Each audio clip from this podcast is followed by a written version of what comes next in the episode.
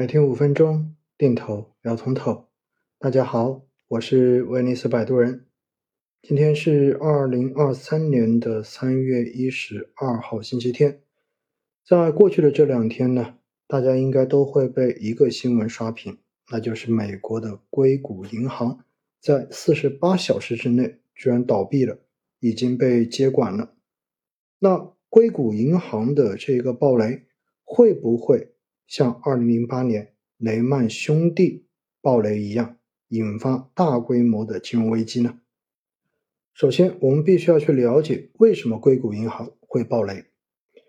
大家知道，自从二零二零年新冠疫情以来，美联储在二零二零和二零二一年两年的时间之内，可以说是大肆的放水。整个美国市场中间的资金利率非常的低，所以在放水的背景之下呢，高科技的初创公司如鱼得水，在市场中间可以很低的成本融到很多的资金，而这种资金甚至于多到他们暂时是花不完的。于是，在这种情况之下呢，作为主要服务科创行业的硅谷银行吸收了大量的存款。而重要的是，这些存款中间呢，活期占比还非常的高，超过了三分之二。那硅谷银行在这两年之内的存款增量达到了多少呢？高达一千二百七十四亿美元。存款对于银行来说，本质上面是负债，哪怕你要付出的利息很少，仍然是一个负债来的。所以呢，银行吸收了存款之后，肯定是要把手中的这些资金拿来投资。在美联储将联邦利率降到接近零的这样的环境中间，实际上在市场中间你是很难去找到安全系数比较高，同时又能获得较高回报的资产的。因为作为银行，肯定你是不能拿着存款去进行股票投资的。所以硅谷银行主要做了三项投资，第一个就是放贷款，跟国内的银行是一样的。第二，持有了大量的持有到期资产和可供出售的金融资产，而后两者中间呢，绝大多数其实本质上面就是资产抵押债券。这些资产如果你能够持有到期，相对而言还本付息安全系数还是比较高的。但是呢，我们也知道哈，作为债券来说，你的久期越长，相对而言你的收益也就越高。所以在这种情况之下，当整个市场利率很低的时候，那么硅谷银行所持有的这些债券类资产的久期就拉的比较的长一点点。然而，进入二零二二年之后呢，美联储的加息节奏是史无前例的，所以在如此疯狂的加息之下，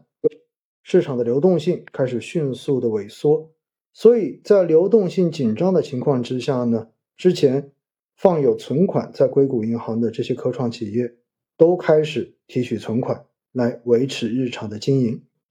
银行的存款出现了大幅的萎缩，在这个时候，银行将会需要准备更多的现金以备流动性的需求，而加息对于债券资产的价格可以说是具有致命杀伤力的。在之前反复跟大家讲过，当利率上升的时候，债券价格就往下掉。而当利率下降的时候，债券价格就往上涨。所以在二零二二年美联储疯狂加息的过程中间，市场上面的债券资产价格是出现了大幅下跌的。而硅谷银行所持有的那些长久期的债券资产，相对而言受到的这个负面影响会更大。所以呢，硅谷银行在二零二二年账面上面所持有的证券资产。价值出现了大幅的下滑，